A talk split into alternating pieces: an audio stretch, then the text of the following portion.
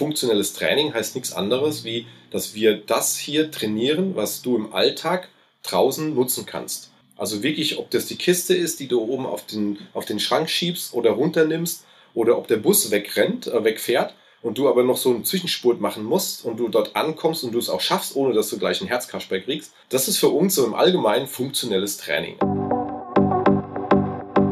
Der Not Too Old Podcast. Der Podcast zum Online-Magazin. Von und mit Kai Böse. Für Männer, die noch was vorhaben. Hallo und herzlich willkommen zu einer neuen Folge unseres Not to Old Podcast. Meist haben wir ja in unseren Folgen ein ganz konkretes Thema, zu welchem wir mit einem Talkgast einsteigen, um es euch näher zu bringen. Aber manchmal begegnen uns auch einfach Typen mit einem bewegten und so spannenden Leben, dass wir einfach mehr darüber erfahren wollen. Und ganz sicher wissen, dass auch für euch Hörer in das ziemlich inspirierend und äh, interessant sein kann. Unser heutiger Gast, Jörg Oberle, ist so ein Kandidat. Der hat 20 Jahre als Manager für einen bekannten Konsolen- und Videospielhersteller gearbeitet, aber dann hat er sich schon in den 40ern neu ausgerichtet und den Sport zu seinem Beruf gemacht. Schon als Kind war er auf Skiern und bei Volksläufen erfolgreich. Mittlerweile ist er in etlichen Disziplinen als Trainer ausgebildet, hat ein Studium zum Thema Sport und Fitness abgeschlossen und arbeitet in seinem eigenen Club sowie als Personal Trainer. Und ganz nebenbei geht er in der Trendsportart High Rocks auch noch auf der ganzen Welt in etlichen Wettkämpfen an den Start. Wir wollen unbedingt mehr davon hören. Lieber Jörg, herzlich willkommen im Not to Old Podcast und vielen Dank für deine Zeit. Hey Kai, liebe Grüße aus Aschaffenburg nach Hamburg. Schön, dass wir es mal schaffen, wir beiden. Du bist ja Anfang 50, du hast drei Kinder zwischen 3 und 20, also auch eine große Spanne. Du hast deine Sportleidenschaft zum Beruf gemacht und bist wahrscheinlich so fit wie kaum jemand mit Anfang 50. Bist du im besten Alter? Ja, also ich glaube, ähm, das hatte ich schon für mich äh, des Öfteren erkannt, dass ich in meinem besten Alter bin. Ich habe auch mit 30 gedacht, ich bin in meinem besten Alter. Ähm, jetzt mit 51, ähm, wenn ich das Revue passieren lasse, ähm, meine sportliche Karriere, muss ich echt sagen, dass ich im Moment wirklich sehr fit bin. Also ich will mal so sagen, ich hätte Angst vor mir selbst. Also es ist schon, es ist schon, es ist schon bestechend, was Training ausmacht. Ja. Ja. Du machst ja jetzt seit fast 50 Jahren Sport, also du hast ja wirklich auch früh angefangen. Wie schwer ist es denn, so auch in den 50ern immer noch so fit zu sein, kein Fett anzusetzen? Es ist ja, also viele kämpfen ja auch gegen die Funde, machen Sport so aus anderen Gründen, andere wollen eben sich einfach gut fühlen. Ähm, äh, merkst du da, dass es von Jahr zu Jahr auch, auch schwerer wird? Ja, also es ist schon ähm, nicht mehr so einfach, äh, die Form zu halten und natürlich ist auch die Motivation nicht mehr die Motivation, die man früher hatte. Man hat halt auch schon ziemlich viel erlebt, äh, gerade im Sportbereich. Und wenn man so früh angefangen hat wie ich, dann ist natürlich auch, äh, ich sag mal, irgendwann das Level so hoch, dass man sich eigentlich ab einem gewissen Alter auch nicht mehr noch verbessern kann. Also der Läufer zum Beispiel, der äh, mit, mit 54 in seiner Hochphase ist, und das ist wirklich so. Der Läufer, der ist dann genau in der Hochphase, wenn er natürlich äh, ein gewisses Alter erreicht hat, der hat natürlich irgendwo seinen Zenit erreicht. Also geht es nicht mehr schneller, da geht es aber nur noch weiter. Mhm. Das heißt, dann kann der nur noch länger laufen, weil einfach der, der Körper härter wird, ja, dann spricht man davon. Und dann kann er einfach viel weiter laufen als ein, ein 30-Jähriger. Wenn ich das aber in meinem Sport natürlich sehe, also gerade wenn wir das Thema als Beispiel High Rocks nehmen, ähm, da ist schon irgendwann natürlich das Limit erreicht. Und äh, um das zu halten, ähm, und das natürlich natural zu halten, also ohne irgendwelches Zeug, was man eben dazu nimmt oder nehmen sollte oder muss oder wie auch immer, wenn man ähm, das sich beweisen möchte, ähm, dann da ist natürlich irgendwann auch mal die Grenze erreicht. Ne? Dann musst du das halten und das kostet richtig viel Zeit und natürlich auch Eigeninitiative und ähm, Ausdauer, definitiv. Und fühlst du dich auch verletzungsanfälliger jetzt als früher? Also kann man mehr äh, äh, noch falsch machen, weil einfach so die Knochen und die Muskeln auch schon ein bisschen was hinter sich haben und besser gepflegt werden müssen. Also hast du das äh, verfeinert, dein Stretching, dein, dein Aufwärmprogramm oder ist es eigentlich so, ähm, ja, ist es, wenn man es wenn richtig macht, äh, keine Frage des Alters, was Verletzungen angeht? Also ich glaube wirklich, dass es keine Frage des Alters ist, sondern so ein bisschen der Frage, die Frage der Vorsicht. Ähm, Vorsicht, die man früher vielleicht nicht hatte, ähm, auch ein Thema des Learnings. Man lernt natürlich auch in einem Alter und muss gewisse Dinge vielleicht auch nicht mehr machen, ähm, weil man sie schon gemacht hat oder man muss es auch nicht übertreiben und gibt ein gutes Beispiel. Ich hatte am Wochenende einen Kettlebell-Workshop mit einem relativ bekannten ähm, Kettlebell-Trainer, das ist der Johannes Quäler gewesen. Ähm, eigentlich der Guru der Kettlebell-Trainer in Deutschland. Und wir waren ähm, 16 Stunden lang im Kettlebell-Training. Wirklich acht Stunden Samstag, acht Stunden am Sonntag. Es war sehr hart. Und äh, letztendlich ging es dann am Schluss darum, natürlich nochmal richtig schön viel schwer zu heben. Und da ist ein junger Mann dabei gewesen, der war so Ende 20, der hat natürlich dann alles gegeben und hat da so mal hier und dann hat er mir so die Kettlebell hin und hat gesagt, komm, mach du auch mal. Habe ich gesagt, nee, du, ich muss das nicht mehr machen. Habe ich, hab ich alles schon gemacht. Ich weiß, dass das jetzt ganz hart wird, muss ich nicht mehr machen. Also lässt du einfach stehen, du weißt, du könntest es, aber das ist mir einfach zu viel Anstrengung. Ähm, auch mhm. natürlich mit dem Hintergedanken, ich könnte mich natürlich dabei verletzen. Und ähm, das, die Vorsicht ist ein bisschen anders als früher, definitiv. Hm. Was aber nichts mit der, wahrscheinlich was aber nichts mit der, ähm, mit der Verletzungsprophylaxe zu tun hat. Also es ist nicht damit jetzt, ne, also ich, ich glaube nicht, dass ich mich jetzt äh, mehr verletze als früher. Ja, also hm. das glaube ich nicht. Du hast ja dann, weil das immer auch stark zusammenhängt, bestimmt auch in Sachen Ernährung ganz konkrete Vorstellungen. Was kommt dann bei dir so auf den Teller? Hast du da auch optimiert oder warst du da schon immer äh, ähm, auch sehr gesund oder, oder wie ist das bei dir? Ja, ich, da muss ich wirklich sagen, da gibt es die Phasen und die Phasen. Also es gibt natürlich die Phasen vor dem Wettkampf, wo man schon versucht, im Endeffekt auch clean zu essen und auch wirklich darauf achtet, dass man auf seine Kalorien kommt weil man eine gewisse Kalorienanzahl und ich brauche 3800 Kalorien jeden Tag. Ähm, natürlich, wenn ich die nicht meinem Körper gebe, dann kann ich nicht von ihm auch eine Höchstleistung erwarten. Ähm, dementsprechend gibt es aber auch wiederum Zeiten, wo ich einfach nicht im Training bin. Und da muss ich echt sagen, da bin ich so, wie man so schön sagt, so eine Wildsau. Ähm, ich esse im Endeffekt alles. Also ich esse dann wirklich alles. Also mir ist es dann auch egal, ob das jetzt ein halber Kuchen ist, ähm, so, eine, so eine Kuchenform, die dann irgendwie dasteht, die dann vernichtet werden muss, weil sie mich anlacht. Ähm, ich sage mir dann auch, warum soll ich da jetzt drauf verzichten? Ähm, ich weiß, ich, es ist nicht immer alles ähm, richtig, was du dann in dem Moment machst, aber muss es das dann auch sein? Muss es dir jedes, jedes Mal immer alles genau richtig sein? Und wir sind ja, ich sage mal, keine Bodybuilder, die genau auf ihre Kalorien achten müssen und 6000 Kalorien am Tag essen müssen, sondern letztendlich sind wir immer, ähm, ja, ich sag mal, Sportler im, im gesamten ähm, trainieren alles, den ganzen Körper. Wir achten nicht auf irgendwelche Defizile, Muskulatur, Oberschenkel und das muss nicht alles richtig aufgepumpt sein. Ich brauche Energie und die ziehe ich mir in meinem Training aus meinen Kohlenhydrate, eben nicht aus dem Fettbereich, weil ich einfach viel zu hochtourig unterwegs bin in meinem Sport. Also kann ich alles reinhauen, was geht, weil ich verbrenne es ja eh. Ja, also die Phasen gibt es, diese zwei. Achte schon darauf, aber dann auch wieder so Phasen, wo ich sage, nee, muss ich auch nicht. Wir hatten ja auch schon Markus Malle im, im Podcast, der ist ungefähr so alt wie wir und ist Teilnehmer bei Ninja Warrior Germany und ist da, ähm, hat so das Ziel, der älteste Finalist zu werden. Dies Jahr ist er leider recht früh raus. Ansonsten hat er da schon für Furore gesorgt. Du bist ja auch so ein Wettkampftyp. Wäre sowas auch was für dich?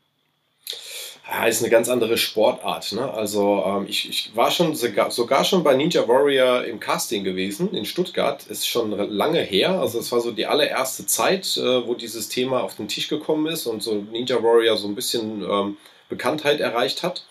Ähm, dachte ich mir auch, ich muss das mal machen und war sogar schon in, der, in, der, in dem Videoschnitt ähm, mit dabei.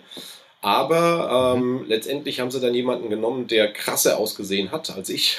Hat eine Tätowierung über der Klatze. Ist so beim ersten Hindernis direkt schon reingefallen. Okay, dann haben sie ein bisschen Ausschuss, äh, für Ausschuss gesorgt und haben natürlich die Leute gesucht, die auch ein bisschen das Publikum unterhalten. Ähm, war ich dann wohl nicht der Richtige. Ähm, und äh, ich habe es versucht, aber es geht halt einfach alles über Griffkraft. Ne? Also bei Ninja Warrior mhm. Germany, wer dort teilnimmt und beim zweiten Hindernis äh, an der Griffkraft scheitert und ins Wasser fällt, hat einfach nicht richtig trainiert. Es ist einfach so. Ähm, man kann mal reinfallen, weil man irgendwie schusselig war. Kann immer mal passieren. Aber weil die Hände aufgehen, ähm, kann es das kann nicht passieren. Wenn ich weiß, ich bin dort Teilnehmer, dann, dann muss ich genau das trainieren. Und das ist natürlich ein ganz anderes Training, wie ich jetzt trainiere. Ähm, ich habe natürlich auch Griffkraft, weil ich auch Kettlebells schleppen muss ja, und natürlich mein Körpergewicht mhm. auch transportieren muss, aber das ist ein anderes Training. Okay.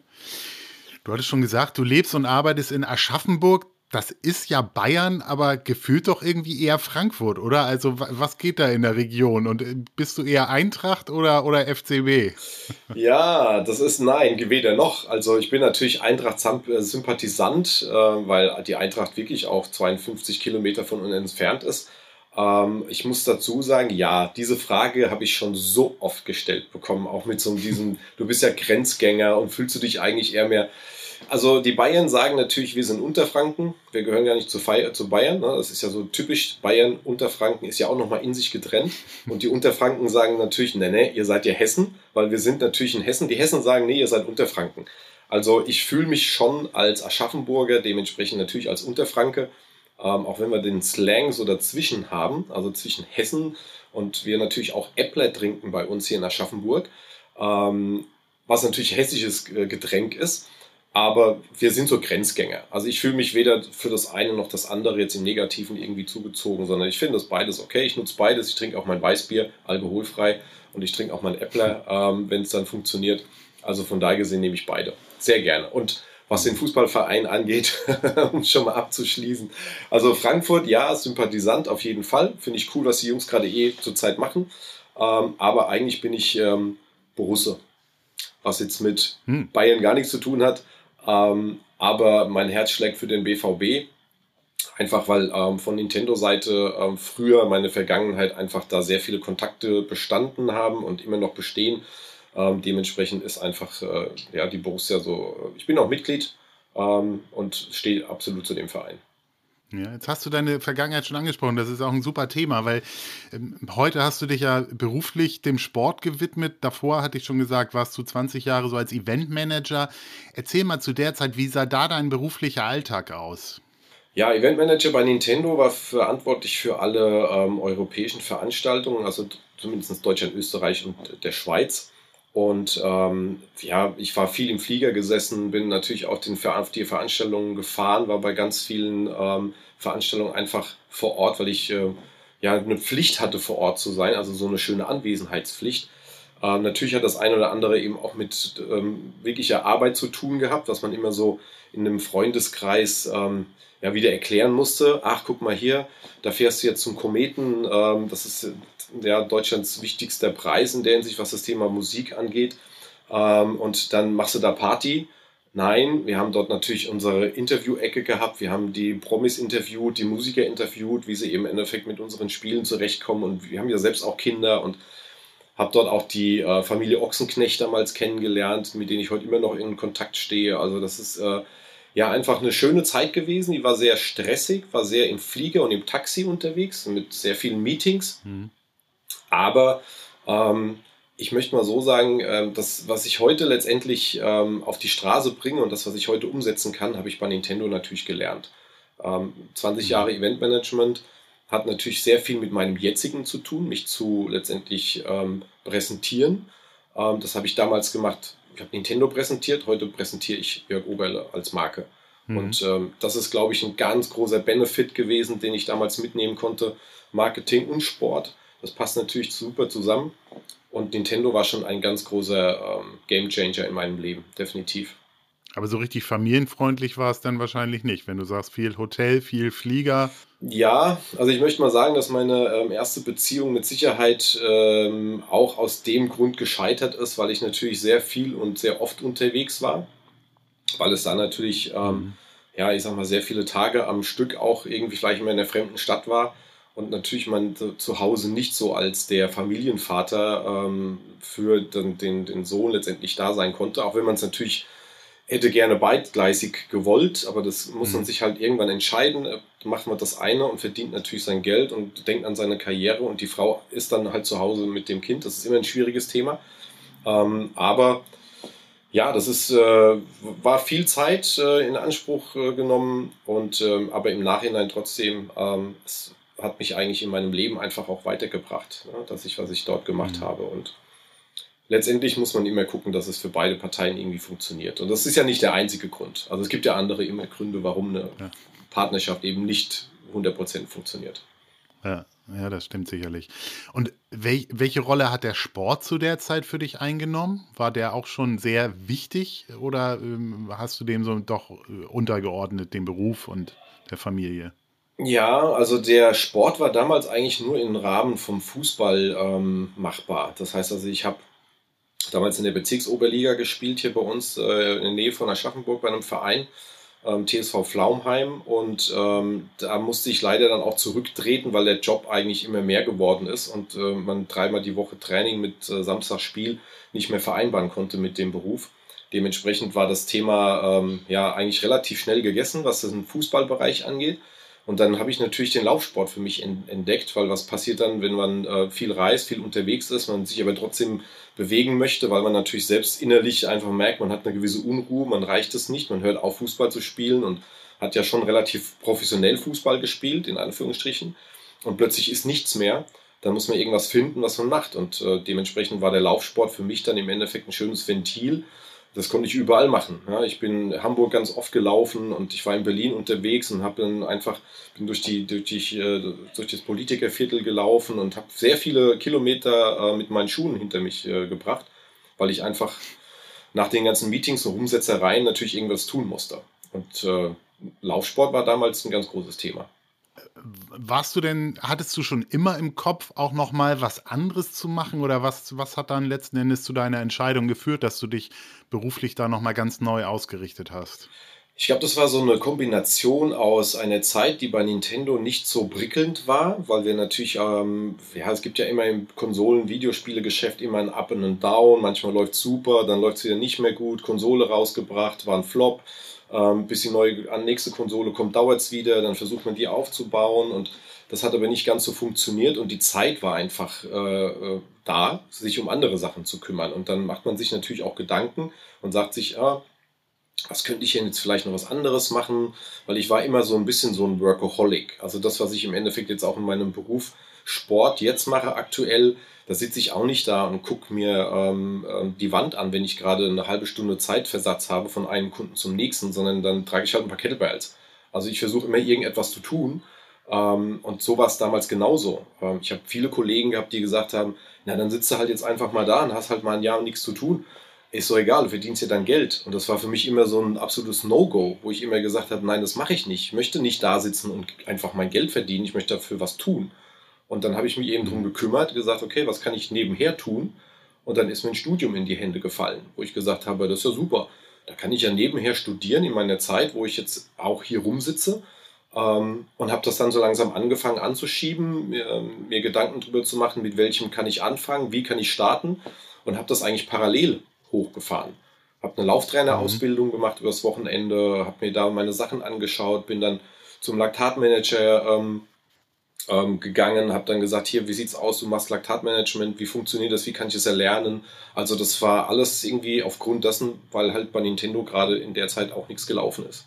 Und diese Zertifikate, die du da so gemacht hast, hast du da schon irgendwie ein, ein Geschäftsmodell verfolgt oder hast du einen Businessplan gehabt, wo du gesagt hast, das baut jetzt aufeinander auf, was kann ich damit später mal machen? Oder, oder war das eher so eine Sache für dich selbst, dass du gesagt hast, naja, wie gesagt, ich nutze meine Zeit sinnvoll und lass das mal so auf mich zukommen? Oder, oder ist da in deinem Kopf schon so eine Idee gereift, wo du irgendwie sagst, ah, das könnte alles am Ende so äh, sich wie ein Puzzle zusammensetzen und dann wird da was draus?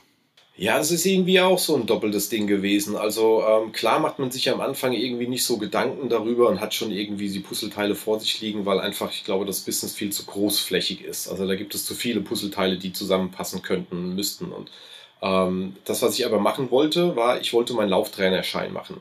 Und das war so dieser, dieser Kick-Off, ähm, weil natürlich habe ich auch versucht, damit was anzufangen, mit diesem Lauftrainerschein. Zu sagen, okay, ähm, ich kann damit Geld verdienen. Ähm, und dann kamen natürlich die ähm, Einwände meiner ganzen Bekannten und Freunde, die gesagt haben, ja, wer soll dir denn irgendwie 50 Euro geben, damit du mit dem läufst? Macht doch kein Mensch.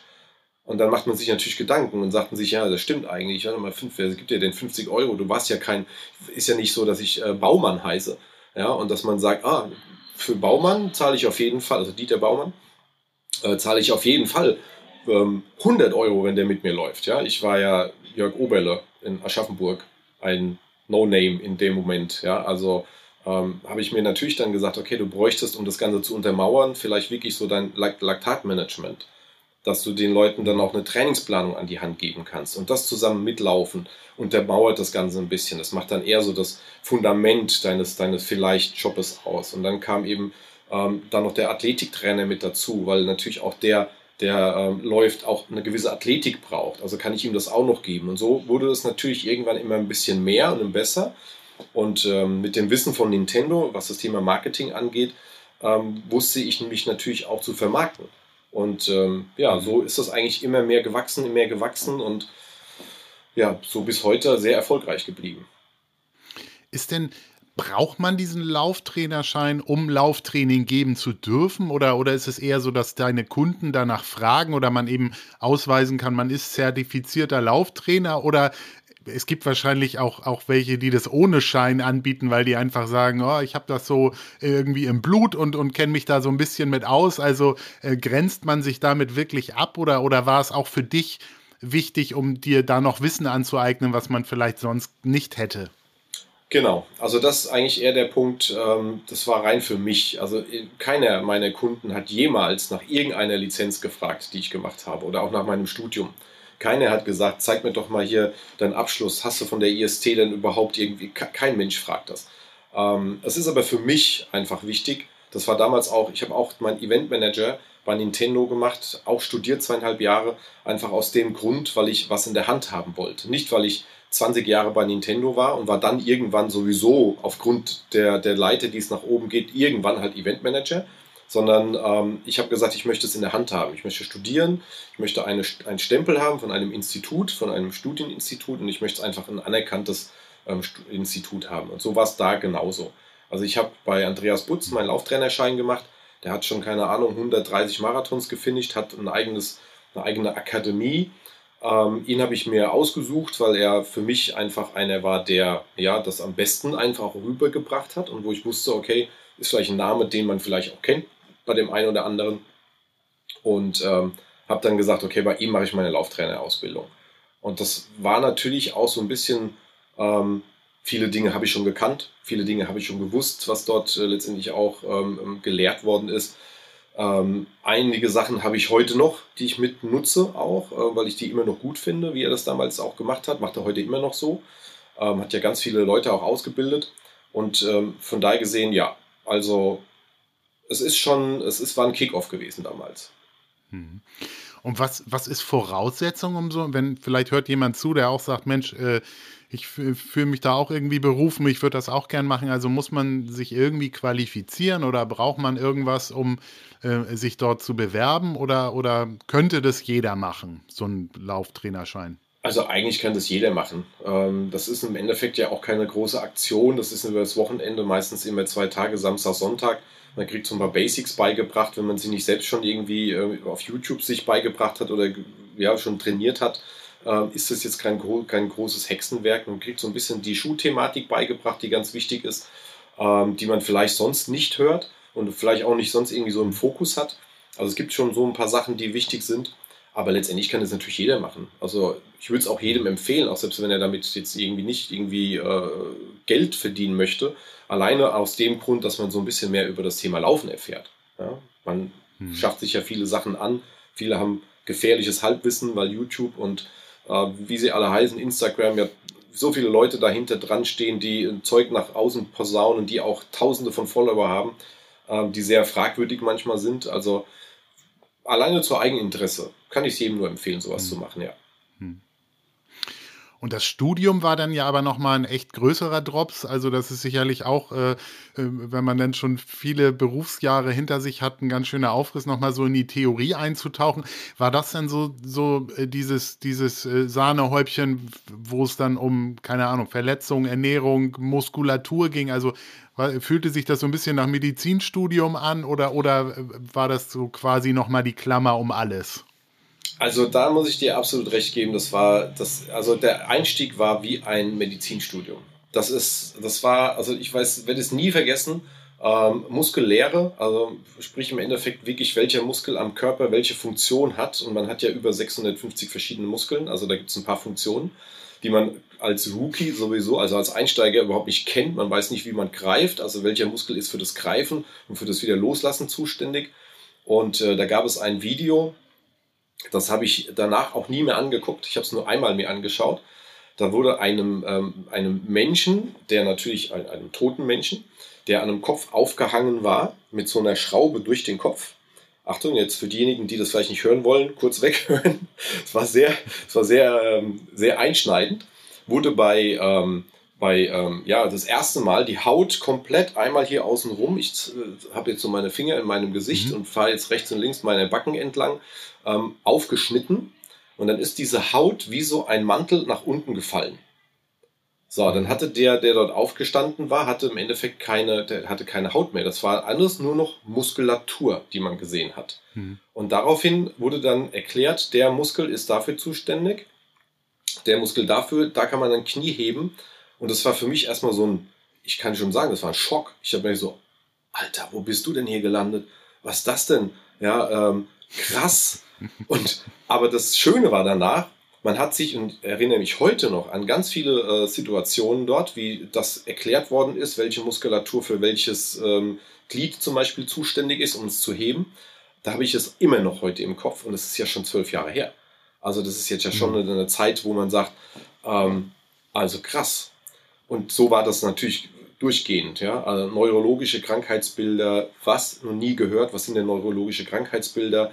ähm, Personal Training. Es war halt ein Studium, wo sehr viele Dinge dann einfach auch mit abgefragt worden sind und wo man praktisch dann seine Lizenzen in diesem großen Studienblock einzeln abgefertigt hat und auch dann letztendlich geprüft worden ist. Es war schon ähm, neben meinem normalen Business, das ja auch noch parallel aufzubauen, ähm, eine der, der härtesten Zeiten auf jeden Fall. Und ich habe auch schon des Öfteren erzählt, dass ich es so, wenn ich es gewusst hätte, nicht gemacht hätte. Ähm, weil einfach natürlich mhm. die Familie, ähm, die ich dann ja neu hatte, ja, ich hatte dann praktisch eine neue Partnerin und äh, sie da so mit in dieses Thema mit reinzunehmen und ihr das dann alles nochmal und das war schon sehr grenzwertig. Also sehr viel Arbeit auch in der Familie hat es bedeutet, dann das alles doch ähm, zu kitten und zu machen und das Verständnis dafür zu bekommen. Was ich dann ja auch bekommen hatte. Mhm. Aber es war trotzdem, es war eine harte, sehr harte Zeit.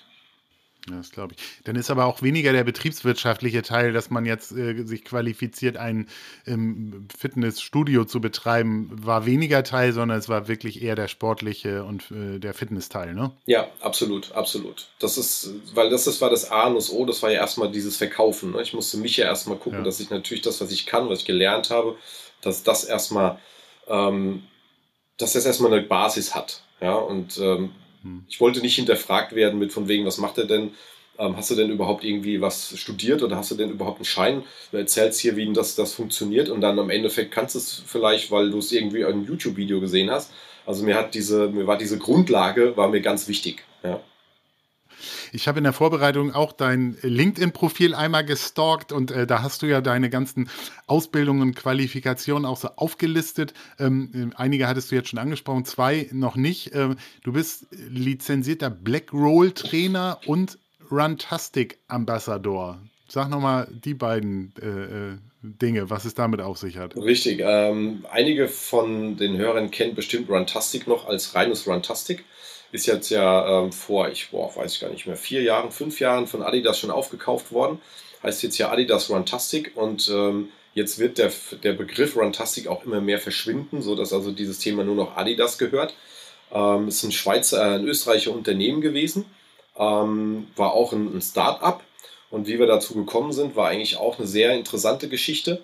Ähm, ich habe eine eigene Charity, eine Bravehearts Charity und wir laufen für Kinder in Not in Deutschland. Das heißt also, wir laufen und sammeln dann durch Sponsoren Gelder und äh, die geben wir dann ähm, Familien, die in Deutschland leben, weil ähm, dort was ganz Schlimmes in der Familie passiert ist, das Haus abgebrannt ist oder wie auch immer und sie brauchen halt jetzt irgendwie ein bisschen Geld, sodass wir das dann erlaufen. Und äh, dafür haben wir letztendlich Sponsoren oder suchen immer Sponsoren, die das Ganze finanzieren. Ähm, und mit diesem Gedanken sind wir damals äh, mit einer total crazy Idee ähm, sind wir nach ähm, Linz gefahren zu Runtastic. Und zwar haben wir damals gesagt, wir würden gerne von Dortmund, wer soll's, ne, BVB, ähm, vom Dortmund, mhm. vom Stadion ähm, bis nach Berlin laufen. Zu dritt mhm. am Stück. Und haben dort natürlich Sponsoren gesucht und hatten aber schon ähm, einen, einen ähm, Sponsor, den wir sicher hatten und wollten aber natürlich das ganze Thema noch untermauern mit jemandem, der das Ganze trackt. So, und da war Runtastic mhm. gerade am aufsteigenden Ast. Und da haben wir gesagt, okay, äh, wir fahren nach Linz, die sitzen in Linz und präsentieren das mhm. dort. Haben das auch präsentiert. Einen sehr guten Freund von mir, Sascha Appel, ähm, aus Frankfurt waren wir dann ähm, dort in Linz und die waren Feuer und Flamme für dieses Projekt.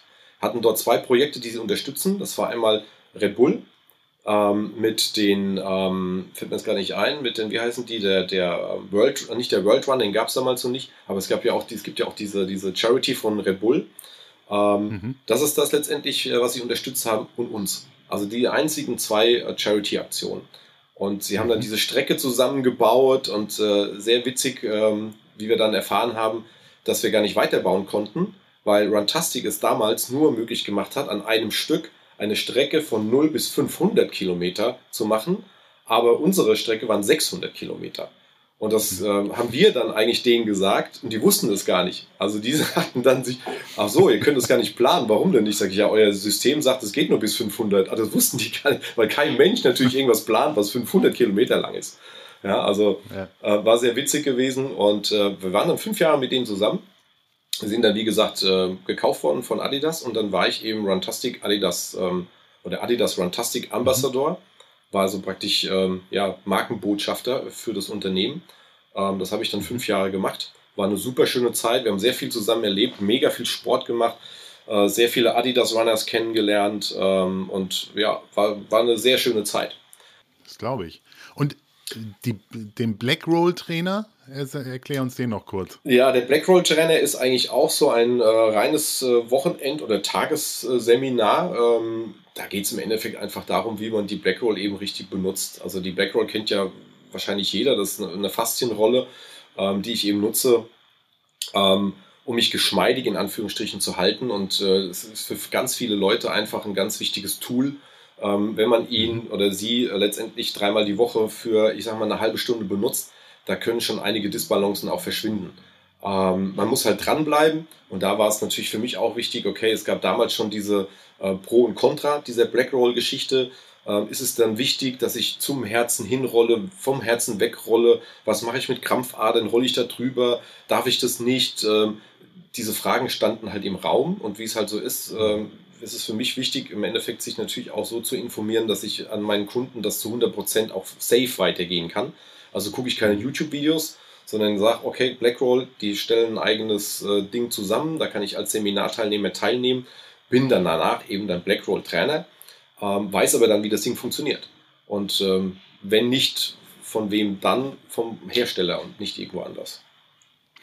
Wenn wir jetzt mal so zu deinen aktuellen Projekten auch über, über switchen, dann vielleicht so zum Eingang die Frage, wo siehst du so die Fitnessbranche heute? Also man hat ja das Gefühl, ähm, vielleicht ist es auch äh, selektive Wahrnehmung oder so die eigene Bubble, dass da sehr viel passiert, dass eben, wir hatten schon High Rocks angesprochen, kommen wir später auch noch zu, dass da auch, auch neue Sportarten entstehen. Peloton ist, glaube ich, auch so eine Erfolgsgeschichte. Ähm, überhaupt das Thema Heimtraining, die Studiowelt gibt es aber auch noch. Ähm, auf der anderen Seite liest man immer, unsere Kinder bewegen sich zu wenig, äh, alle ähm, ja, machen eigentlich zu wenig Sport. Wie würdest du als der, der da so mittendrin ist, sagen, wie, wie, wie steht's um die Szene? Also ist es, muss man sich Sorgen machen oder, oder ähm, passiert da gerade eine Menge? Also ich glaube nicht, dass man sich Sorgen machen muss. Ähm, ich glaube eher, dass man so die einzelnen ähm, Herangehensweisen einiger Studios eher hinterfragen muss. Ähm, also sprich, es gibt ja da genügend ähm, ähm, ähm, Material, die man so sich herausziehen kann an, ähm, an Informationen. Wie viele Leute gehen denn, also wenn man von 100% davon ausgeht, die würden jetzt alle irgendwie ins Studio gehen, ähm, wie viel kommen denn wirklich regelmäßig? Also wie viele Karteileichen hat man denn so als Studiobetreiber? da zähle ich mich jetzt nicht mit dazu, kann ich auch gleich erklären, warum. aber es gibt eben 70% Karteileichen. Und äh, da macht man sich natürlich dann auch, wenn man jetzt so in diese Runde schaut, ähm, dann sagt man sich, okay, deswegen gibt es natürlich auch immer noch dieses Thema mit, dass jeder ähm, zweite, jede zweite deutsche Frau einfach zu dick ist, Übergewicht hat, äh, jeder anderthalb deutsche Mann genau das gleiche, einfach zu dick ist und übergewichtig ist. Also das ist ja nicht von Umme, ja, das kommt ja nicht einfach so, sondern ähm, das liegt an vielen, vielen, vielen anderen Sachen, weniger Bewegung, ähm, egal wie viele Studios es gibt. Also ich glaube in Aschaffenburg, ich weiß nicht die Anzahl, aber wir haben hier bestimmt im Umfeld 12, 15 Studios von allen möglichen Leuten. Und ähm, die sind, die müssten ja eigentlich bretzelvoll sein. Ja, mit den Mitgliedern, die die haben, wenn man sagt so, oh, 1200 Mitglieder, da müsst ja, da müsst ja, mhm. da müssen ja gar keinen Platz haben, sich irgendwie großartig zu bewegen. Aber komischerweise, wenn ich da reingehe, denke ich immer so, oder vorbeifahre, ich gehe ja nicht rein, aber ich gehe, fahre da vorbei, denke ich mir immer so, jo, also jetzt wäre ein guter Zeitpunkt irgendwie zu trainieren. Und das kann ich aber fünfmal am Tag fahre ich da vorbei und dann sage ich mir, ist jetzt mal ein Zeitpunkt hier zu trainieren. Also wo sind denn die ganzen Mitglieder, die die alle haben? Das ist halt bei uns in der Hinsicht nicht der Fall. Wir haben einen kleinen Club, wir haben hier ähm, 400 Quadratmeter, wir haben 200 Quadratmeter Trainingsfläche und das ist ein reines funktionelles Studio oder ein funktioneller Club, wo wir wirklich ähm, nicht isoliert in der Muskulatur, sondern in der Kette arbeiten. Und das ist ein ganz großer Unterschied zu jedem anderen normalen Studio. Und dementsprechend ist auch unsere, unsere, unsere Projekte, die wir hier fahren, sind, ähm, sind abgeschlossene Kurse. Also da ist immer ein Personal Trainer dabei, die motiviert sich immer untereinander, auch die Gruppe motiviert sich, man trifft sich natürlich auch mal zum, wie so ein Meeting Point. Ähm, man geht nicht alleine dahin, ja, sondern es ist ja immer so diese familiäre, diese Geschichte. Und das ist, glaube ich, bei uns auch ein mhm. Erfolg, ähm, den es ausmacht, dass es eben anders ist als, ich sage jetzt mal, in einem normalen Studio, wo man sich mit der Freundin verabreden muss und wenn die dann irgendwie sagt, da kommt eine dicke Wolke, nee, lass mal gut sein, dann gehen wir nicht. Ähm, dann muss ich aber trotzdem irgendwie dahin und dann bin ich alleine und dann gucken die auch noch alle so. Also das ist ein ganz großer ähm, Faktor, den ähm, in der Fitnessbranche noch keiner gelernt hat. Ähm, Corona hat da so ein bisschen Aufsehen erregt, ja, will ich mal sagen. Ähm, wenn es dann nämlich losgeht und die Leute plötzlich merken, ähm, jetzt kündigen ja die Mitglieder. Und jetzt muss ich ja was für die Mitglieder tun. Ich habe immer was für meine Mitglieder getan. Ich habe nie Corona gebraucht, damit ich was für meine Mitglieder tue. Und das ist jetzt so das, was ich sehe, dass es da großes Gejammer war, länger, relativ lange Zeit wegen Corona, es sich aber jetzt im Nachhinein nichts gebessert hat. Und das macht mir eigentlich mehr Angst. Dass es da nicht ein Learn, zu einem Learning gekommen ist, dass die Leute sagen, oh, meine Mitglieder haben gekündigt und es war so schwer und so schlimm ähm, und die verfallen jetzt wieder in ganz normales Fahrwasser zurück und keiner tut was für seine Mitglieder, außer zu sagen, äh, ich habe jetzt irgendwie ein Sonderangebot, für die nächsten fünf Monate zahlst du nur 19,95 Euro. Ja, um wieder irgendwelche Mitglieder zu bekommen und äh, im Endeffekt sich dann doch wieder nicht darum zu kümmern.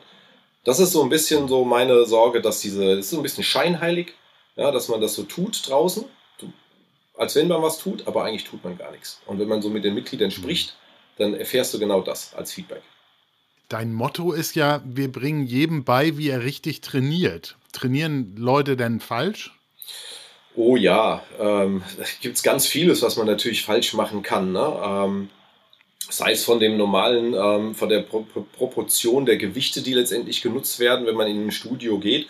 Dass äh, die Jungen trainieren meistens immer einfach mit zu viel Gewicht. Ähm, dann sieht man im Endeffekt natürlich auch sehr viele, ähm, ja, ich sage mal, die äh, von, von Gerät zu Gerät tingeln. Aber Training ist ja eine Definition. Das heißt, Training ist genau definiert. Und die Leute, die ähm, das eigens machen, die glauben immer, dass sie trainieren.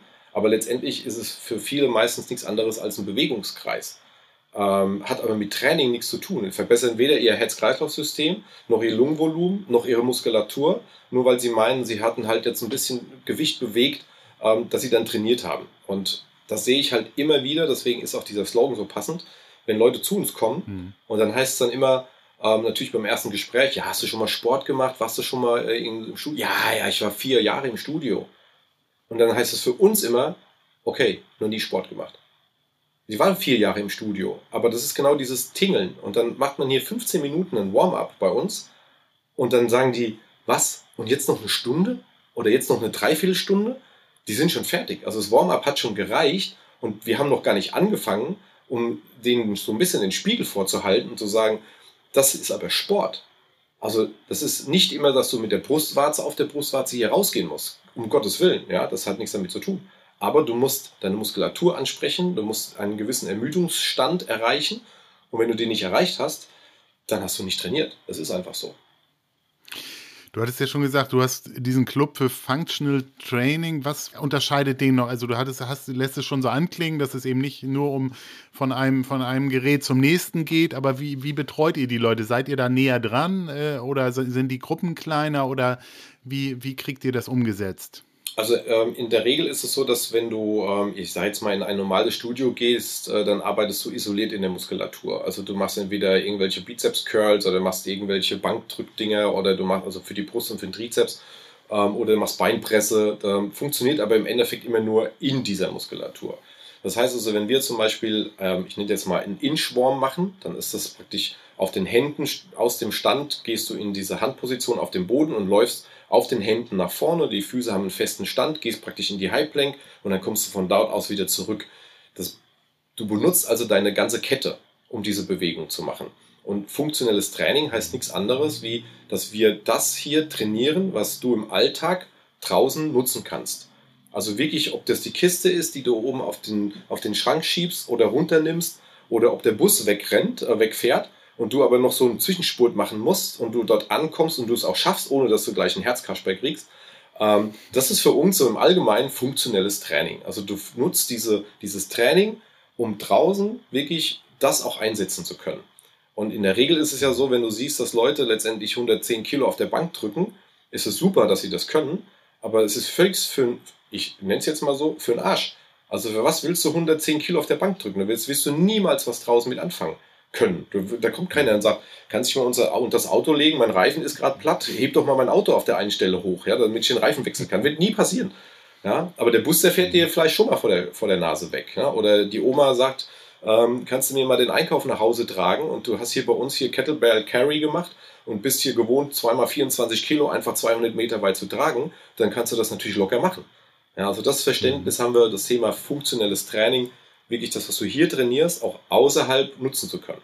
Und wie groß ist das Team, mit dem du das machst bei dir im Studio? Hast du da Schwierigkeiten auch? Äh, alle klagen ja im Moment so über qualifizierte Mitarbeiter. Wie sieht das da bei dir aus? Ziehst du die Leute ran, um sie auch so in deinem Sinne quasi auf, auf die Kunden loszulassen? Oder, oder wie, wie ist da dein Team aufgestellt? Ja, genau so, ähm, wie du es gesagt hast. Ähm, es ist natürlich so, dass wir Trainer hier haben, die, ähm, ich ich habe ja noch, das ist ja immer so eine, so eine äh, leider Gottes etwas äh, größere Ausholaktion immer durch MamiFit. Ähm, MamiFit habe ich früher hier in Aschaffenburg, äh, nicht nur früher, aber wir haben vor Corona-Zeiten hier sehr viel Mamis trainiert, über 1000, ähm, die wir wieder fit gemacht haben nach der Schwangerschaft. Und ähm, daraus sind natürlich auch, äh, ist ein Trainerteam entstanden. Ähm, wir hatten hier 14 Stationen, wir hatten 14 Trainer und daraus habe ich jetzt einfach zwei mitgenommen, die ich damals schon cool fand eigentlich. Ähm, die haben ihre eigene ähm, Ausbildung gemacht, die haben ihren eigenen Trainerschein gemacht, gerade zu diesem Thema funktionellem Training.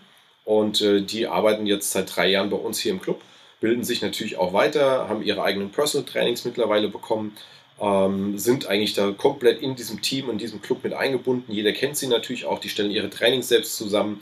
Ähm, muss ich mich nicht großartig drum kümmern, habe ich 100% Vertrauen. Und äh, ja, ich äh, möchte nicht drüber nachdenken, wenn ähm, einer oder zwei von denen ähm, plötzlich sagen, sie gehen. Ähm, weil dann haben wir, glaube ich, eine kleine Herausforderung. Ähm, es ist schon in dem Bereich, weil es halt nicht einfach nur eine B-Lizenz ist, die ich brauche, ähm, damit ich irgendwo hinter dem Tresen stehe und irgendwelche Shakes mixen kann und der Rest ist mir eigentlich egal, sondern wir arbeiten sehr nah am Kunden, wir arbeiten sehr eng mit dem Kunden zusammen. Ähm, da kann man sich äh, ja, sowas nicht, die wachsen nicht auf den Bäumen, ja, sondern da muss man wirklich mhm. gucken, dass man da bei der Stange bleibt und ähm, super wichtig, so ein Team zu haben, definitiv. Mhm. Du hattest ja auch schon gesagt, dass es oft so der Schweinehund ist, der, der Leute davon abhält, äh, in, ins Studio zu gehen. Wie geht ihr denn mit Leuten um, für die Sport immer eher Überwindung als Spaß ist? Also müsst ihr da auch quasi psychologisch äh, einwirken, dass die dann auch wiederkommen oder äh, wie seid ihr da so im Trainerteam unterwegs, dass man äh, auch zusieht, dass ihr die, die Kurse auch voll haltet? Ja, also das ist wirklich auch eine gewisse Psychologie, die da hervorherrscht. Ne? Das ist ja auch das Thema im Personal Training, äh, bist du ja manchmal auch nicht nur der Coach, der den sportlichen Anteil coacht, sondern da kommen ja auch gewisse Dinge dann auf den Tisch, wenn man sich länger kennenlernt äh, oder länger kennt, ähm, dass man dann natürlich dann auch ähm, gewisse Dinge kommuniziert, die man vielleicht von vornherein nicht äh, kommuniziert aus, aus dem privaten Bereich. Und das ist ähnlich natürlich genauso bei ähm, Sportmuffel. Ähm, wir haben auch da gibt es natürlich ganz viele Beispiele. Ähm, ein Beispiel von einem, ähm, von einem Pärchen, die hier trainieren, wo der Mann ähm, von Anfang an bei mir im Personal Training war und im Lauftraining Und die Frau ähm, ist immer sehr, sehr widerwärtig und wellig ähm, auch im Endeffekt zum Training gekommen. Die hat er mal mitgebracht und hat immer gesagt, die kriegst du nie zum Sport. Die war auch immer sehr, die hat immer gemotzt. Ja, die war immer sehr, die hat immer Tourette, Trainingstourette gehabt. Ja, äh, war alles scheiße und alles Kacke und so. Und ähm, mittlerweile ähm, kommt sie wirklich sehr, sehr freudig ins Training, auch zweimal die Woche. Ähm, hat natürlich auch gemerkt, dass sie, wenn sie eine Stetigkeit dahinter setzt, natürlich auch Erfolge hat, die sie ja vorher gar nicht hatte. Ähm, geht sogar im Regen walken, was ein absolutes No-Go war, von wegen, wenn es nee, also kalt und nass war schon ganz schlimm. Ähm, und jetzt geht sie sogar im Regen walken. Also sie ist komplett im Team integriert. Äh, sie fühlt sich super wohl, sie hat Lächeln auf den Lippen, weil sie einfach sieht, dass was passiert. Und das ist für uns immer das beste Feedback, was wir bekommen. Und da gibt es nicht nur sie, sondern da gibt es ganz viele Leute, auch im Gesundheitssektor. Leute, die ähm, Diabetes Typ 2 hatten, die sich äh, oder die sich spritzen mussten, ähm, jetzt im Endeffekt äh, nichts mehr nutzen davon. Also weder Spritze noch Tablette, sondern wirklich durch den Sport so äh, gefestigt sind, dass sie gar nichts mehr davon brauchen.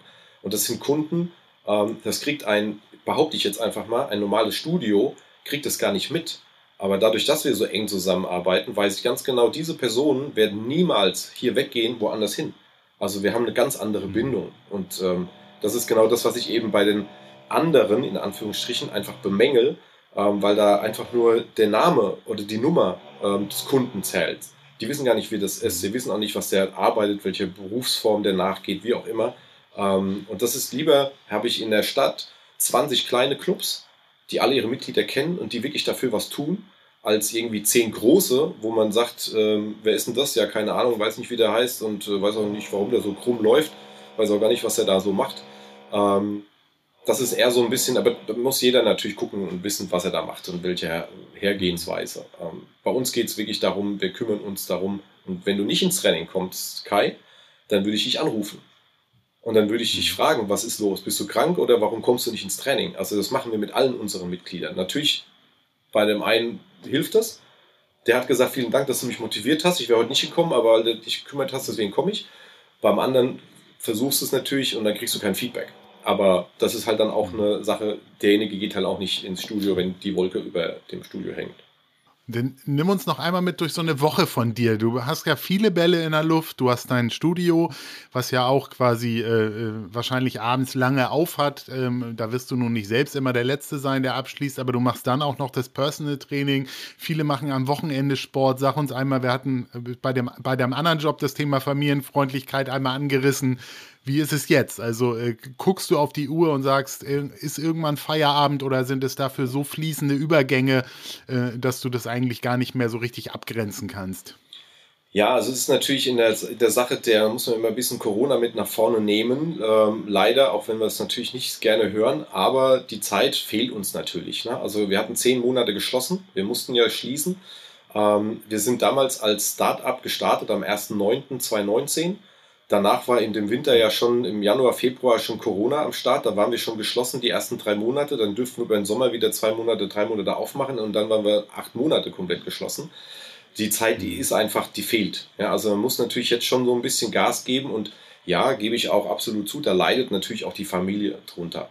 Ähm, da sagt man immer, naja, das hast du den Fehler ja schon mal gemacht, damals mit Nintendo, machst du den jetzt wieder? Ähm, nein, das versuche ich natürlich absolut zu vermeiden und das geht auch überhaupt nicht in diese Richtung.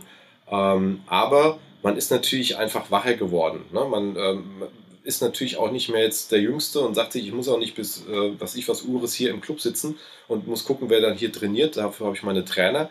Wenn ich meinen Job erledigt habe, sprich mein letztes Personal Training gemacht habe, ähm, dann gehe ich eigentlich in der Regel nach Hause.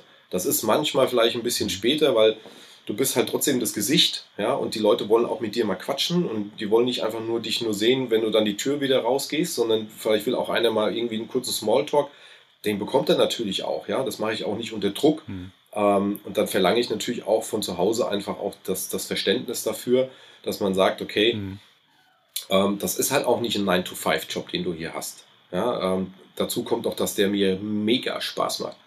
Also es ist einfach so. Ich habe noch nie, ich habe das letzte Mal gearbeitet, äh, das ist 35 Jahre her. Ähm, bis jetzt, also ab meinem ersten Lehrjahr damals, ähm, bis jetzt ähm, muss man sagen, ich habe ich, ich genieße das. Ich gehe super gerne hierher. Ich war super gerne bei Nintendo. Ich bin da mit einem lachenden und grinsenden Gesicht dahin gefahren, weil ich einfach einen mhm. geilen Job hatte. Und äh, das habe ich jetzt hier auch. Und das hält einen natürlich manchmal auch davon ab, nach Hause zu gehen, weil man einfach so viel Spaß mhm. hier hat. Das hat gar nichts damit zu tun, dass man das äh, irgendwie nicht möchte zu Hause, sondern man muss sich da schon so ein bisschen auch nochmal reflektieren ja, und sagen, okay, halte die Augen offen, äh, mach mal, dass du jetzt nach Hause kommst, weil da gibt es auch noch welche, die auf dich warten. Ähm, das ist mhm. schon eine Grenze. Ne? Aber ich versuche das jetzt in nächster Zeit so ein bisschen mehr äh, loszulassen, auch, auch mal einen Tag unter der Woche komplett zu Hause zu bleiben, ohne dass ich arbeiten muss, ähm, um einfach natürlich auch eine gewisse ja, Duftmarke zu setzen und zu sagen, hier, Family, ich bin noch da. Ja, aber da sagst du schon was Wahres. Ich glaube, für viele ist das so, einen Job zu finden, der, der wirklich einen ausfüllt, der, wo man gerne hingeht, wo man nicht sonntags Bauchweh hat, weil man montags wieder zur Arbeit muss. Ich glaube, das ist ein ganz großes Geschenk, weil man doch ja so viel Zeit dort verbringt und wenn man da irgendwie schlechte Stimmung hat mit Kollegen oder eben das eigentlich nicht gerne tut, was man tut, dann ist es eine ziemliche Quälerei. Aber wenn man auf der anderen Seite eben da äh, gerne sich äh, äh, aufhält, dann, dann, ja, dann äh, fällt es auch nicht so auf, dass es irgendwo Arbeit ist, sondern ist irgendwo einfach anders. Und das ist bei dir ja jetzt, weil du eben auch noch selbst quasi ja sehr aktiv bist, ähm, ja, mischt sich das tatsächlich, kann ich verstehen, dass du dann auch da gerne einfach äh, deine Sachen vorantreibst. Also. Ja, also es ist halt nicht nur äh, der Club, wir machen äh, mit der Stadt Aschaffenburg sehr viel ähm, an Events und Veranstaltungen und dann hat man natürlich auch Ideen. Das ist wieder das Thema ähm, Eventmanagement, was mir da entgegenspielt, weil ich natürlich nicht hier sitze und warte, bis irgendwas passiert, sondern ich muss immer schauen, ähm, was kannst du dann in dem nächsten Sommer machen, welche Dinge kannst du tun, um vielleicht ähm, noch ein bisschen Peaker zu werden mit deinem Namen, dass du einfach auch ähm, irgendeine Marke wirst in Aschaffenburg. Also das treibt mich da schon. Also ich bin da sehr, sehr untriebig in ganz vielen Sachen, habe jetzt ähm, nächste Woche ein ganz für mich wirklich sehr, sehr wichtiges äh, Gespräch und Meeting mit unserem Oberbürgermeister hier in Aschaffenburg, äh, wo ich mir sehr viel davon verspreche. Und ähm, wenn das wieder funktioniert, dann hast du natürlich mit einer Laufveranstaltung im Februar, die ich, die ich immer mache, hier der Streetwald Cross, der findet immer am, ähm, am Fasching Samstag statt, dann schon das nächste Thema auf der Uhr. Und dann weiß ich ganz genau, also bis zum, bis zum ähm, August 23 ähm, bin ich definitiv gut ähm, unterwegs und habe tausend Sachen und aber das ist das bin ich. Das ist einfach mein Leben. Das ja. äh, gehört der Sport eben noch mit dazu, den ich dann auch absolvieren muss ähm, oder möchte. Ähm, aber an, es geht, ich kenne mich nicht anders. Also äh, es ist einfach so. Ich muss das, das muss sich drehen. Wenn sobald Stillstand ist, werde ich nervös. Du hast jetzt gerade deinen eigenen Sport angesprochen. Ich hatte schon im Intro gesagt, du hast High Rocks für dich entdeckt. Das ist ja eine Sportart, die es noch gar nicht so lange gibt, die inzwischen aber weltweit auch äh, quasi äh, angeboten wird. Erzähl nochmal für die, die das vielleicht noch nie gehört haben oder nicht genau wissen, wie das abläuft, was sich dahinter verbirgt. Ja, High Rocks äh, ist eine Veranstaltung, die ist, äh, oder eine, eine Competition-Serie, ähm, also Wettkampfserie, die es seit 2017 gibt. Ähm, es geht eigentlich darum, im Gesamten um acht Kilometer zu laufen und acht Workouts zu absolvieren. Die aber immer ähm, praktisch abwechselnd. Ein Kilometer laufen, ein Workout, ein Kilometer laufen, ein Workout. Im Gesamten acht Kilometer und acht Workouts. Ähm, es sind immer, es ist ein Standard, standardisierter Wettkampf. Also die ähm, ähm, Kilometer sind natürlich auch Kilometer, die ich laufen muss. Und ähm, die Reihenfolge der einzelnen ähm, Workouts ist immer gleich. Also das ist standardisiert weltweit. So entsteht natürlich dann auch eine Rangliste und äh, es gibt verschiedene Altersklassen und in diesen Altersklassen kann man sich letztendlich dann auch qualifizieren ähm, für zum Beispiel eine Weltmeisterschaft. Ähm, was ich super finde, weil es natürlich gerade, äh, ich sag mal, für mich als, als Kraftausdauersportler, ähm, da, ich sage immer, das ist für mich erfunden worden. Also diese Sportart, da hat mal irgendeiner an mich gedacht, wie er das, wie er, wie er das zusammengestellt hat, weil es genau das ist, was eigentlich ähm, einen, einen Wettkampfathleten ausmacht. Es geht nicht nur darum, um, wie beim Bodybuilding ähm, oder beim Gewichtheben, wirklich Gewichte zu heben und beim Bodybuilding schön auszusehen, sondern ähm, es ist so ein Mix aus, man muss gut laufen können, man muss aber auch ordentlich Gewicht bewegen können und das, wenn es geht, so schnell wie es geht. Und ähm, mhm. das ist genau, ähm, das ist High Rocks. Also das ist so ein bisschen Ami-lastig auch. Ähm, sprich, die Hallen, das sind meistens immer Messehallen und die Saison beginnt dann so Richtung Herbst geht dann wieder bis zum Frühjahr, dann ist wieder ähm, im Sommer ist dann nichts. Ne? Also das praktisch so in sechs Monate, wo es wirklich ordentlich äh, feuert. Auch in Deutschland gibt es ganz, ganz, ganz viele Veranstaltungen von Essen, Frankfurt, Berlin, München, was ich wohin. Ähm, alles voll, auch Hamburg ja, als Kickoff-Event ähm, ähm, ähm damals äh, war der erste High Rocks, der stattgefunden hat. Ähm, da sind die auch im Jahr. Und letztendlich äh, schließt das Ganze eben ab im Frühjahr mit der Weltmeisterschaft. Und das ist natürlich für jeden irgendwie so ein bisschen auch ein Traum, da mal teilzunehmen, hinzugehen und da mal mitzufighten. Und ähm, das ist eine tolle Sache. Also äh, mittlerweile haben sie es auch ein bisschen aufgebohrt. Man kann als Single starten, man kann als Double starten, also Double Woman, also zwei Frauen, zwei Männer. Äh, man kann im Mix starten, eine Frau, ein Mann. Man kann zum Beispiel auch ähm, im Vierer-Team starten, also mit vier Leuten, ähm, damit man so ein bisschen auch die Angst nimmt, denjenigen, die sagen, um Gottes Willen, wie soll ich denn da noch irgendwie laufen, wenn ich irgendwie so ein Workout mache oder umgekehrt. Sondern mhm. ähm, die gehen da schon relativ mit drauf und sagen eben auch von Marketingseite aus, eigentlich ist es für jedermann. Ja, also jedermann mhm. kann da teilnehmen. Wir von der, von der Leistungsklasse aus sagen, natürlich kann jeder teilnehmen. Wenn du keinen Wert auf deine Finisherzeit legst, sondern einfach nur ins Ziel kommen willst, dann tu es. Ja, ähm, ist mit Sicherheit ein Kameradending, also das schweißt auch zusammen. Ähm, in der Competition-Richtung äh, heißt es, ähm, da kann nicht jeder teilnehmen. Ja, weil die Competition, ähm, die ersten drei Plätze, da wird wirklich hart gefightet. Ja, und da geht es zur Sache. Ja, das Rocks. Du hast ja auch schon an Wettkämpfen teilgenommen, bist dafür auch, glaube ich, nach Kanada sogar einmal geflogen.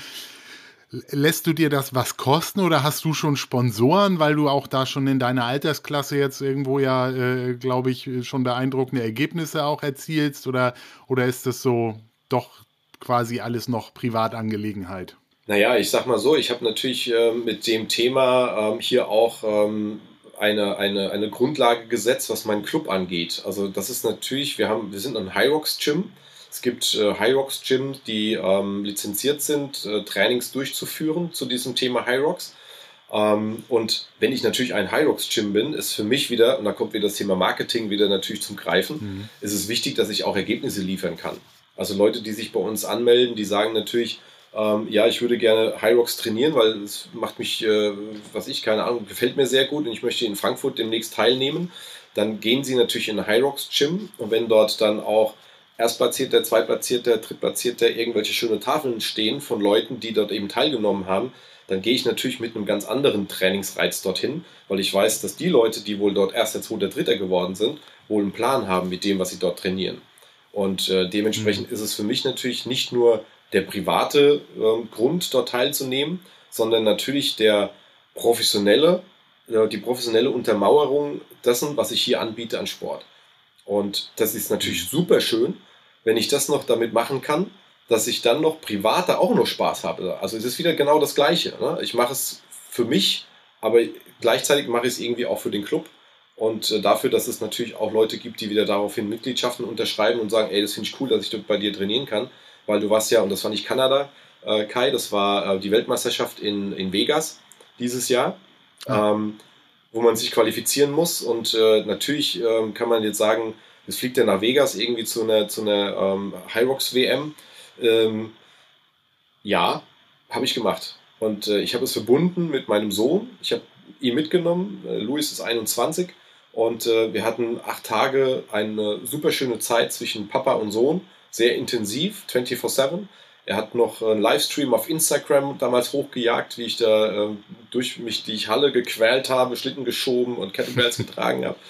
Ähm, hat er super kommentiert als Kommentator und das war ein Mega-Erlebnis für uns beide.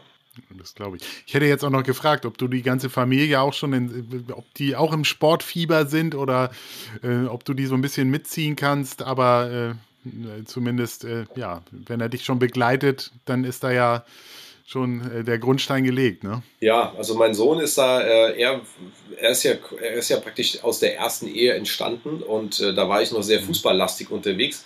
Dementsprechend ist er natürlich jetzt auch Fußballer und spielt ein bisschen Tennis noch nebenher, ist so diesem ganzen Thema ähm, funktionellem Training noch nicht ganz so verworfen. Ähm, was man aber gleichzeitig bei den anderen beiden sieht, ähm, die sind ja drei und sieben und ähm, sie, also die Lu, ist mit sieben Jahren sehr, sehr, sehr krass unterwegs zurzeit, ähm, was das Thema Sport angeht und funktionellem Training und macht Dinge, die, glaube ich, Kinder in dem Alter eigentlich noch gar nicht machen. Ähm, sie ist also sehr, sehr ähm, geprägt, was das Thema Club angeht, weil sie natürlich hier öfters ist und natürlich auch die Gerätschaften kennt und hatte letztens mit ihr ein Fotoshooting und es gibt so eine Übung, da musst du zwei Hanteln mit zum Boden nehmen, ähm, heißen Devil Truster und dann steigst du praktisch wie man einen Burpee mit diesen Hanteln wieder auf, musst die über den Kopf halten und dann gehst du wieder runter, legst du wieder hin, legst dich wieder komplett dazwischen, stehst wieder auf, hebst du wieder über den Kopf und ich habe dann so gesagt, mach mal zehn Stück, dann machen wir ein paar Fotos und da waren aber bei den ersten zehn waren keine schönen Fotos dabei. Also mach mal nochmal zehn. Ja, macht sie halt nochmal zehn. Und letztendlich waren es dann 30, die sie gemacht hat. Und sie hat dann, nach dem 30. war es das jetzt endlich, aber eher mehr aus Langeweile. Nicht, weil sie es nicht mehr konnte, sondern einfach so, war es das jetzt endlich. Äh, ich so, ja, wir haben jetzt äh, super schöne zwei Bilder gefunden und die nehmen wir jetzt auch.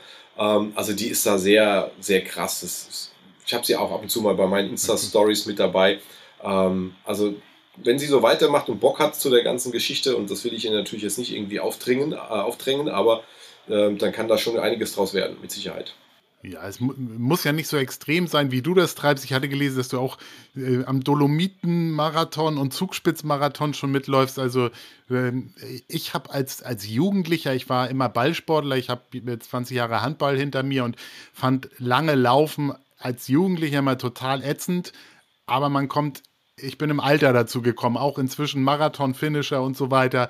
Ähm, deshalb, manchmal braucht es ja einfach auch den richtigen Sport im, im richtigen Alter. Insofern. Ja. ja, absolut, absolut. Also Dolomiten und, und Zugspitze waren natürlich auch eine Zeit, ähm, in der ich als Läufer sehr unterwegs war. Und ähm, das kann, könnte ich jetzt aktuell mit meinem Trainingszustand gar nicht bewerkstelligen. Das wird nicht funktionieren, ähm, weil ich natürlich nicht mehr so eine lange Grundlage äh, laufen kann äh, wie damals. Da habe ich extra dafür trainiert, wirklich mit Stirnlampe morgens um 4 Uhr in den Wald ähm, und nach fünf Stunden wieder zurückgekommen mit Brötchen unterm Arm. Da haben wir erstmal gefrühstückt. Ähm, das könnte ich heute nicht. Also da hätte ich die, die, äh, das, das Durchhalten und die Power, die ich dazu ähm, trainiert habe, die hätte ich äh, aktuell definitiv nicht. Ähm, aber es war eine schöne Zeit, sehr viel erlebt und äh, jetzt muss ich sagen, sieben Stunden laufen wäre für mich jetzt aktuell auch ganz schön lange. Also das muss ich, glaube ich, im Moment nicht haben. Wenn wir jetzt den Bogen schlagen zu unseren Hörern und Hörerinnen, ähm, hast du da noch eine, eine, Message, die du so den Best-Agern mitgeben kannst? Ja, wahrscheinlich Arsch hoch einfach machen. Äh, ähm, also sowohl den Schweinehund bekämpfen als auch einfach mal loslegen, oder? Also ja, es ist ja, die meisten ähm, sagen ja immer so, dass an, der Anfang, der ist ja das Schwere. Ähm, ich sage dann immer so, das Dranbleiben ist eigentlich das Schwere. Der Anfang ist meistens nie so schwer, dann macht man halt mal. Äh, meistens kriegt man ja, wenn man es macht, ein Feedback. So, und jetzt musst du dir vorstellen, jetzt hast du jahrelang keinen Sport gemacht, bist jahrelang nicht laufen gewesen. Wie wird wohl das Feedback sein, wenn du das erste Mal läufst? Das wird natürlich scheiße sein. Ja, du wirst natürlich ein Feedback bekommen, wo du sagst, was macht meine Lunge? Ähm, ich fühle mich total schlecht äh, während des Laufens, ich fühle mich total schlecht nach dem Laufen. Ähm, dementsprechend ist es für mich einfach viel wichtiger und viel wertvoller, wirklich da dran zu bleiben. Ist viel schwieriger zu sagen, trotz dass es so schlecht war, überwinde ich meinen Schweinehund und ich mache es nochmal. So, und wenn ich das jetzt schaffe, dass ich das mindestens zweimal die Woche am Anfang erstmal so hinkriege, dass ich mich zweimal die Woche dafür bewegen kann, vier Wochen lang laufen zu gehen, dann merke ich auch, wie es besser wird. Dann kriege ich auch mehr Spaß beim Laufen, weil ich meine Lunge einfach mehr nutzen kann. Dann tun mir meine Muskeln am nächsten Tag nicht mehr so weh. Ich habe nicht mehr so viel Muskelkater. Es groovt sich alles so ein bisschen ein. Und dann funktioniert das schon. Aber diese vier Wochen, hm. die sind für mich so kriegsentscheidend. Die sind ganz wichtig. Die muss ich durchziehen. Das einmal laufen, das kann jeder. Ja, das kriegst du hin. Das ist okay. Aber mit dem Feedback leben zu können und dann weiterzumachen, das ist viel, viel schlimmer äh, und schwieriger. Und da ist es halt immer gut, wenn man so ein bisschen in der Gruppe auch unterwegs ist. Ne? Dass man sagt, man hat einen Kumpel, der denselben Leidensweg geht, wie, wie du eben auch und der aber nicht so ein Weichei ist, der dann gleich so direkt dann cancelt, ne, sondern der dann auch so, komm, lass uns noch mal zweimal das probieren und so, ne, und äh, wenn man jemanden hat, der dann vielleicht gleich die Flinte ins Korn wirft, dann ist es nicht der Richtige. Dann muss man sich nicht an ihn richten, sondern dann muss man gucken, okay, wen finde ich denn, wer da vielleicht ein bisschen mehr Drive hat, ja, und äh, nicht aufgeben, nicht aufgeben. Es ist, es hat noch nie geschadet ja, weiterzumachen. Es hat noch nie geschadet. Egal in welche Richtung das geht, es hat noch nie geschadet. Ja. Weitermachen, dranbleiben, sich zu motivieren, vielleicht wirklich so zu sagen, ähm, ich habe eine, also gerade bei Mädels ist ja immer so eine Lieblingshose, die ich gerne anziehe, da passe ich nicht mehr rein. Das ist so mein Ziel, da mal reinzupassen, dass man sieht, okay, was passiert denn da die nächste Zeit, auch wenn die Waage vielleicht nicht darüber spricht. Ja, ähm, aber die Hose passt schon viel besser, dass sich da was getan hat. Ähm, das ist immer so, bei Männern ist es halt der Buddy, ne, den ich einfach brauche. Ne, den guten Freund, äh, den man ja ab einem gewissen Alter ja, natürlich auch hat. Das ist ja immer so, mit den jungen Jahren hat man die ja gar nicht, sondern wirklich, die hat man ja dann erst, wenn man ein gewisses Alter hat, ne, der dann auch sein, sein, die Problemchen untereinander, die man auch versteht, ähm, und dann auch sagt, okay, man greift das zusammen an. Dranbleiben. Das ist das Wichtigste. Super Tipp. Sehr schön. Gibt es für dich noch was so auf deiner Bucketlist, wo du sagst, so das willst du noch mal reißen? Also ähm, ähm hast du dich jetzt dem High Rocks verschrieben und willst dann noch äh, mal aufs Treppchen oder, oder was ist so für dich noch sportlich was, wo du noch mal ran musst? Ja, ist wirklich so. Also ich habe mir jetzt, ich habe mich angemeldet für die High Rocks ähm, EM in Maastricht ähm, im Januar und äh, da würde ich natürlich sehr gerne in meiner Altersklasse ähm, schon punkten. Ne? Also das ist jetzt nicht irgendwie, ich fahre da nicht hin, um mitzumachen und äh, gesagt äh, mit, ich habe teilgenommen, sondern ich möchte da schon ähm, so das ein oder andere Plätzchen gerne für mich reservieren. Ähm, und dann, ja, wüsste jetzt nicht, also wie gesagt, Laufen ist für mich jetzt im Moment nicht aktuell das Thema. Deswegen Rocks ist schon der Fokus. Also da sehe ich schon die größten Kapazitäten und äh, da habe ich auch noch genügend Luft, weil ich bin zurzeit gerade in so einem ja, in so einer, in so einer, ähm, wie soll ich sagen, so, ich weiß noch nicht genau, in der Entscheidungsphase werde ich jetzt professional, sprich im Endeffekt, ich muss viel mehr Gewicht äh, beheben und machen, so wie bei der WM, was mich aber 6 Kilo äh, zusätzliches Gewicht beschert hat. Das heißt, das muss ich auch mitnehmen beim Laufen.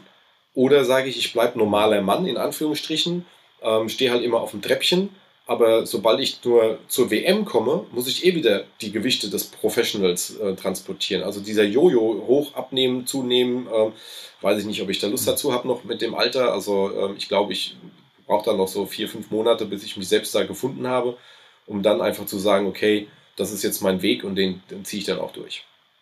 Lieber Jörg, herzlichen Dank für deine sehr persönlichen, umfangreichen Infos. Du bist definitiv not too old, das kann man, glaube ich, schon mal so zusammenfassen. Wir werden deine Aktivitäten verfolgen und bestimmt wieder von dir hören, können allen HörerInnen, die so im Großraum Aschaffenburg sind, durchaus mal empfehlen, dich in deinem Studio zu besuchen und sich äh, mal äh, pimpen zu lassen oder quasi, es hängt immer von den Leuten selbst ab, aber ich glaube, manchmal ist es gut, sich in professionelle Hände zu begeben und äh, da ist, glaube ich, dein Ansatz ein wirklich guter. Also ähm, wünschen wir dir äh, volle Kurse und äh, ja, dir auch weiterhin sportlich viel Erfolg.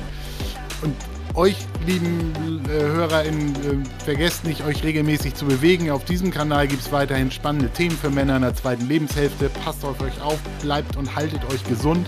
Abonniert den Podcast, hinterlasst gerne Bewertung, gibt uns Feedback und wir melden uns bald mit weiteren spannenden Themen. Und ich sage, lieber Jörg, ganz vielen Dank.